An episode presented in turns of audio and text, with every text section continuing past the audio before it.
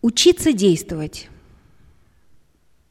Нужно по-настоящему узнавать то, чему мы учимся, то есть извлекать из книг те идеи, которые могут стать частью нашего внутреннего мира, особенно если мы воспринимаем их как важные и необходимые.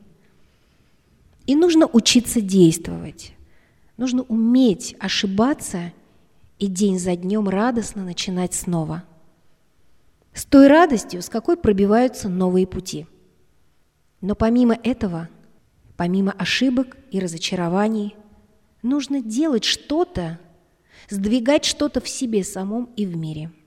Все остальное – это не философия, а умственная гимнастика. Спрашивай себя почаще, чему ты учишься и что действительно знаешь.